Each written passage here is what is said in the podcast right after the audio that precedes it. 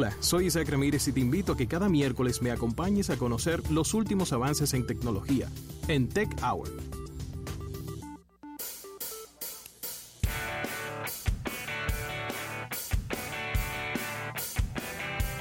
Bien, y directamente desde la alfombra amarilla. No. desde la alfombra. Desde la alfombra de Aladino. De- de- eh, Sí, sí, eso está mejor. Desde un, espe- desde un especial de alfombras del escándalo y la fabulosa. No, no, no, ¿cómo era que se llamaba? Había una cosa ahí en la 27, hace muchos años, eh, de alfombra, eh, Arbaje era. ¿Ah, posible? Es posible. Sony, Es no, me, posible. no recuerdo. Que, que era un árabe, él con un bigote largo que vendía alfombras ahí en la 27. Ay, Dios mío. Tú sabes que las alfombras siempre han sido muy relacionadas con los con las personas del Medio Oriente. Por- Claro, por- eh, sí, pa- para allá es que se hacen. sí, para Isaac. Las, las, alfom- las las alfombras y la, y la sábana buena, como dicen. Exacto, en egipcio, Egipto. Placer en saludarte. ¿Cómo estás? Y, igual, buenas tardes, buenas tardes, jóvenes. Mira, noticias Eh, positivas y negativas de Apple, lanzamientos y, y multas. Es como una mezcla. Sí, sí, sí.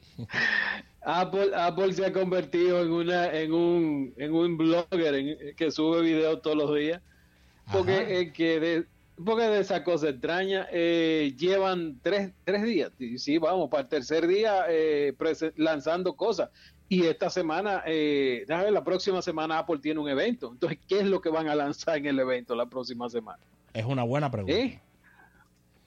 Lanzaron el iPad, hablaron de las nuevas eh, eh, Mac Pro.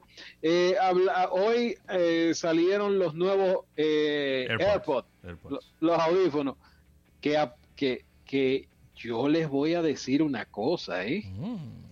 Dime. El, de verdad, los usuarios de Apple ya es una cosa casi rayando en la patología si compran estos equipos, ¿eh? Pero ¿cómo Porque estamos hablando de que hoy no vienen colores diferentes. Nada, es lo mismo, es el mismo diseño. Pero, pero se, único que se sí- cargan, se cargan inalámbricos ahora. Sí, pero tú tienes que comprar el accesorio. Siempre ha sido así. Pero siempre fue así, nunca cambió. No, no, no, no, no, no, no.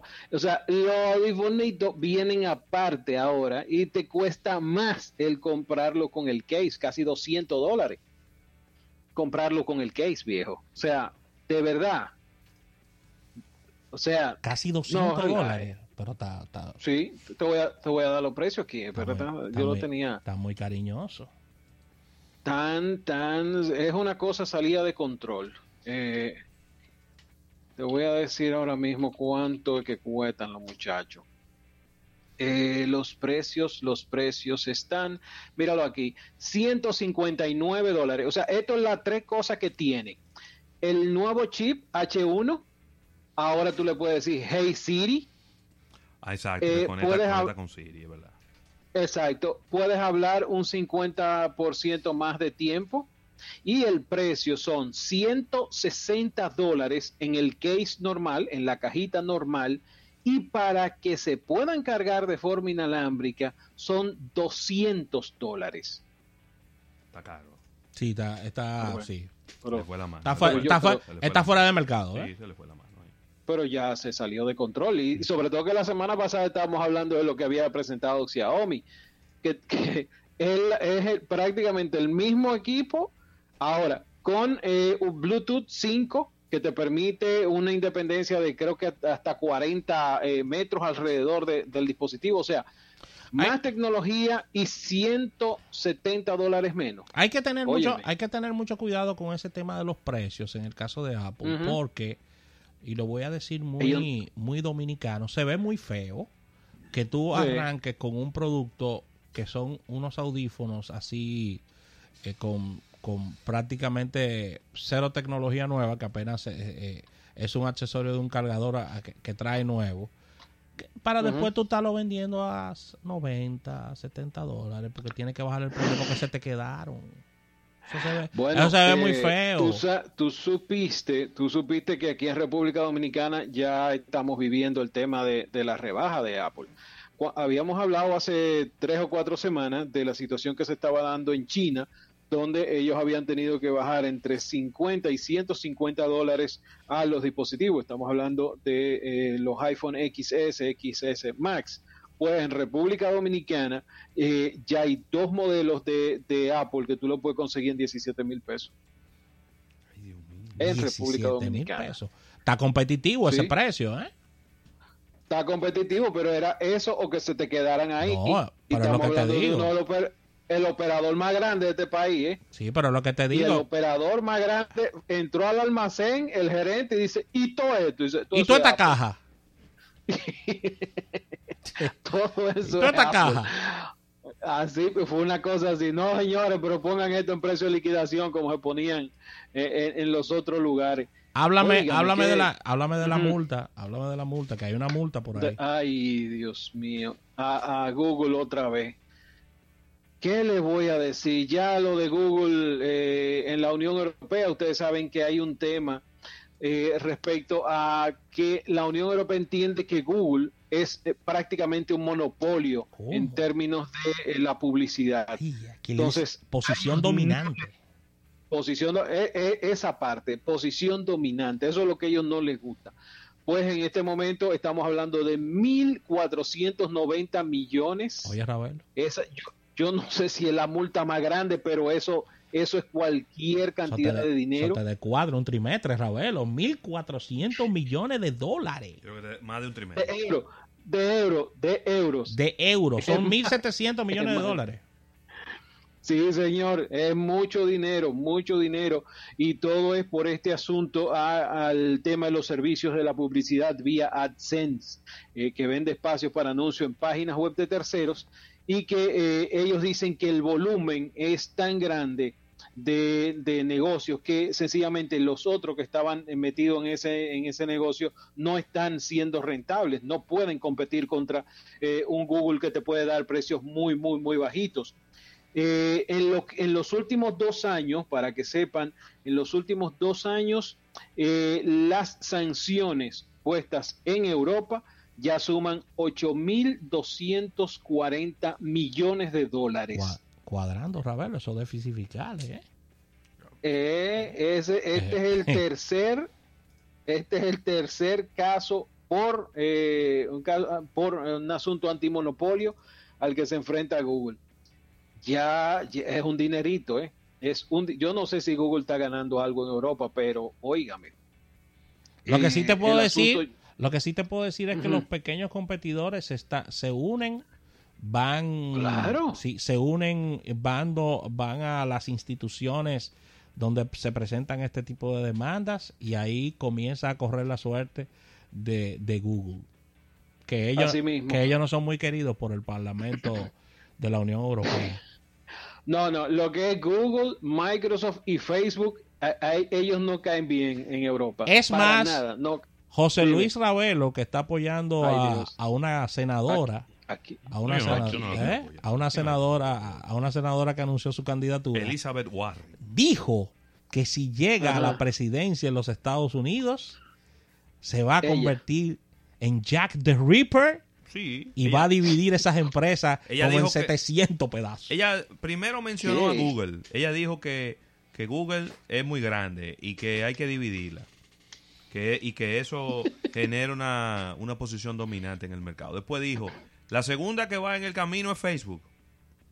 Que la vamos a partir en, varios pedazos. Facebook por un lado, WhatsApp por el otro, Instagram por el otro, como estaba todo. Y después dijo, pero no se crean que por ahí Amazon también hay que agarrar y picarla. Ay, Ravelo. Y creo que también mencionó a Apple en algún momento. Ay, pero mira, eh, ustedes, ustedes están mencionando eso. Y Conchole, tiene que llegarme obligado a la cabeza. Eh, yo ah. creo que Max Zuckerberg puede prever el futuro. porque Estoy a punto de creerlo. Porque eh, uno de los movimientos que he estado haciendo, y recuérdense, bueno, es que no hemos hablado, hemos hablado muchísimo, pero realmente ocurrió el pasado miércoles, el apagón. Sí, exacto. Mientras estábamos, mientras estábamos en el aire, eh, se fue Facebook, WhatsApp e Instagram. Sí, señor. Y de, ahí para acá no hablamos más. Entonces, una de las cosas que eh, se apuestan a que este apagón ocurrió precisamente por las pruebas que se iniciaron en torno a la unificación de la mensajería. sería muy, muy complejo eh, primero técnicamente y después eh, a nivel de, forma oficial, desmantelar o descuartizar a un Facebook si esas tres mensajerías están unificadas. Ustedes se acuerdan que, que yo lo había dicho, bueno, creo que lo dije en un video que hice, pero una de las cosas en la que Max Zuckerberg está apostando es que haya una especie de tranque cuando se hable de dividir a Facebook que se arme un tranque y el tranque es simple, nada más lo puede provocar, mira, es que todo esto, entiéndase, WhatsApp, Instagram, eh, Facebook Messenger, todo está dentro de la misma plataforma y no se puede picar, o sea, tardaríamos años en desmontar esto. Recuérdense que yo les ponía el ejemplo de lo que ocurrió precisamente en Europa con Microsoft y Internet Explorer. Claro. Cuando Windows viene con el explorador, la gente entendía que esa era la mejor opción y que no había eh, otras cosas que, que, utilizar. Entonces, arranca el tema de los nuevos exploradores, de, empieza Netscape, empieza Firefox, empieza Google a meterle presión y entonces se genera una situación en el caso de Europa de que, ok, tienes que hacer y tienes que modificar tu versión de Windows para que no incluya el, explorador como por default. La opción que tuvo Microsoft no fue dividir el, o quitar el explorador, sino que cuando la, tú instalabas Windows por primera vez, te pedía seleccionar qué explorador tú ibas a utilizar por defecto.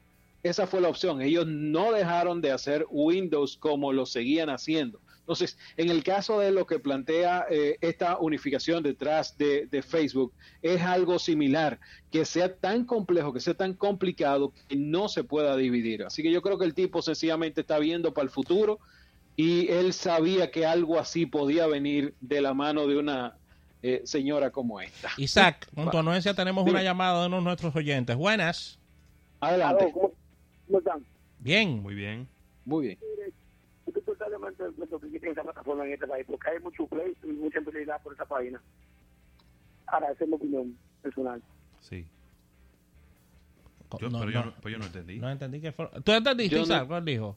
No, no, si pueden ayúdenme. Se, se fue, se fue. Se, se fue, sí. Ah, se fue. A nuestro oyente, que vemos que ha estado llamando en estos días, por favor, cuando llame, que hable un poquito más fuerte y más despacio. despacio Que se le oye muy bajito y él habla muy rápido, se ve que es una persona extremadamente inteligente, las personas inteligentes tiene y tiene pilas, que hable un poquito más despacio y un poquito más fuerte para poderle entender mejor e interactuar con él. Ya, llamadas. Buenas.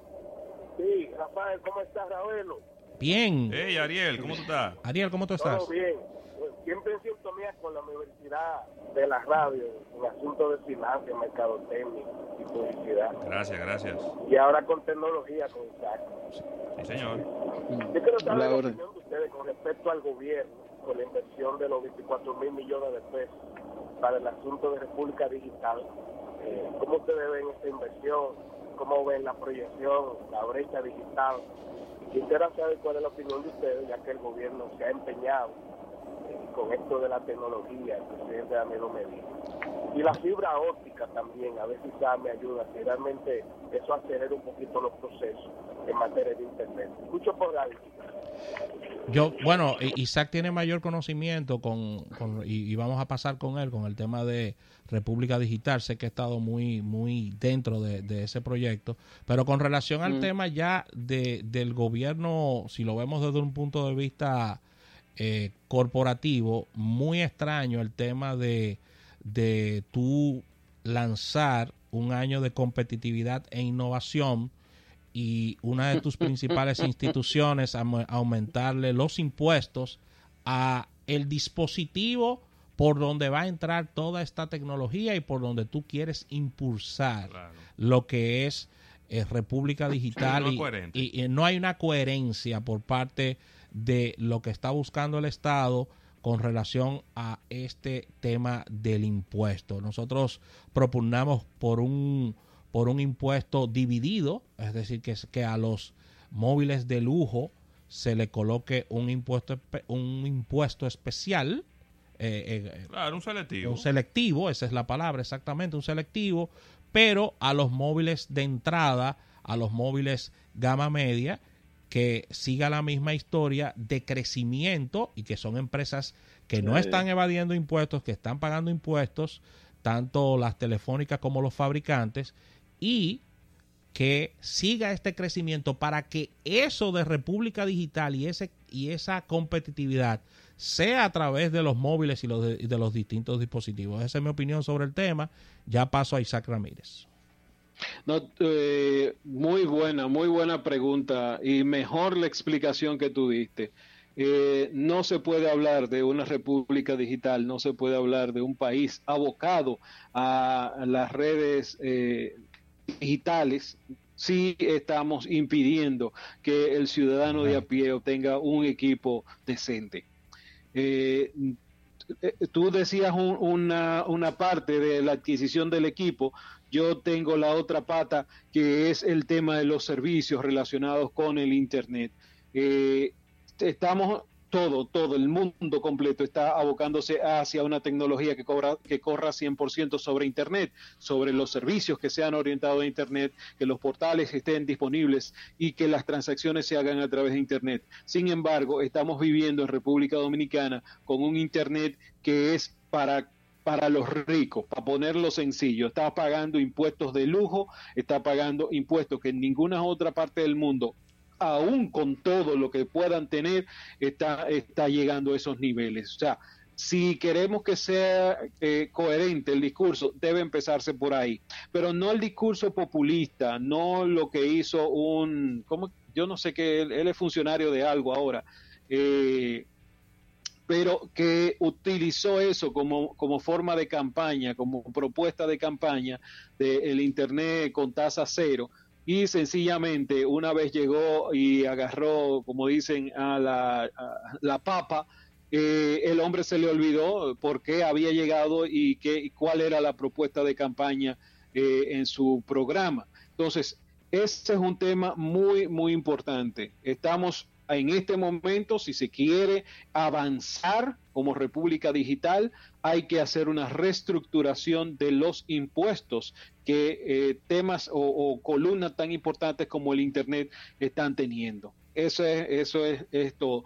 Como proyecto, República Digital sí es, es algo a donde como país tenemos que llegar. Este es un país pequeño, fácilmente manejable en muchísimos aspectos. El tema de que la tecnología pueda hacer grandes cambios, cosas que se vean eh, que tú no tengas que pasarte en una institución pública tres, cuatro horas. Eso es algo que debió mandarse a guardar hace mucho que eh, si tú requieres un, un, documento, no tengas que eh, andar la capital entera de un lado hacia otro, que cuando tú llegues eh, a una institución pública te digan, mire, usted tiene este documento aquí, pero va a necesitar este y este y este, y estos son los procedimientos. O sea, eso sí da una coherencia en términos de, de un plan estratégico hacia la digitalización. Y yo les voy a poner voy a, buscar el enlace de algo que está haciendo Dubai. Mucha gente no no podemos comparar con Dubai, es que si nos comparamos con Venezuela estamos jodidos. Entonces tenemos que compararnos con sociedades que estén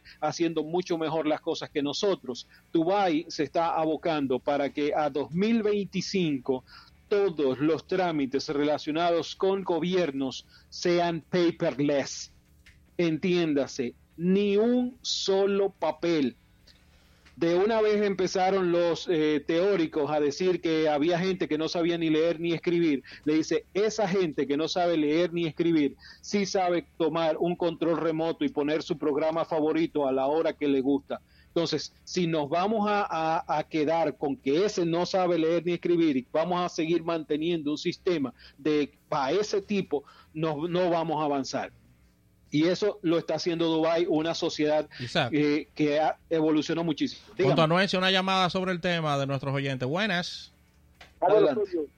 Sí. Te hablamos el paso ahora para que me entiendan. Sí. Ah, dale.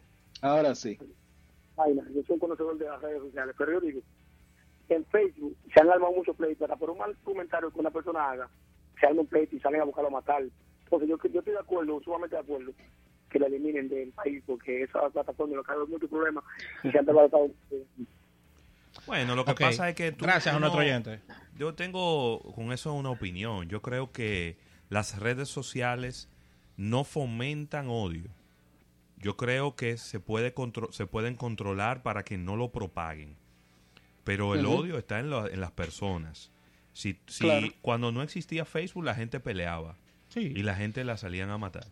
Y cuando no existía Instagram también. Y cuando no existía Twitter también. Y cuando no cuando no existía el papel también. Y cuando era el hombre de las cavernas, salía con un garrote a darle un garrotazo al de al lado. Lo que no podemos estar de acuerdo, que es algo totalmente diferente a lo que está diciendo Ravelo, pero se puede, para, para que quede bien clara la interpretación de, de cuál es la posición de este espacio, lo que no podemos aplaudir es que entre alguien con una ametralladora a un sitio. Porque eso es propaganda. Mate a muchas personas. Pero no podemos echarle la culpa a la red social de que él cogiera un rifle y matara a la No, pero de, de lo que sí debemos de controlar es que las personas puedan colocar libremente estos videos y que la red social no haga nada y que esto se expanda, se expanda eh, sin ningún tipo de restricción y se propague como el como la pólvora. No mate el mensajero por el mensaje. Exactamente. No podemos echarle la culpa a las redes sociales. No podemos querer y, creo que en estos días había una discusión interesante en Twitter.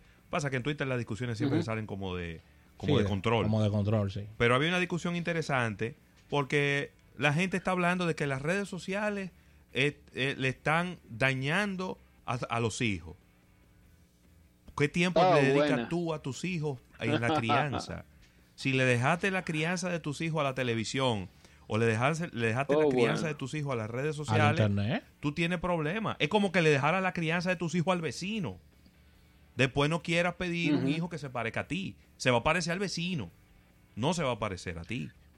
Y si los valores del vecino son contrarios a los tuyos, tremendo problema. Abre un paréntesis, precisamente en eso. Yo tenía un mensaje, bueno, lo acabo de poner en mi story, en Instagram es sobre la gente de Pinky Fong. Los, que tienen hijos y los que le ponen eh, los videos de Pinky Fong van a saber de quién estoy hablando enseguida.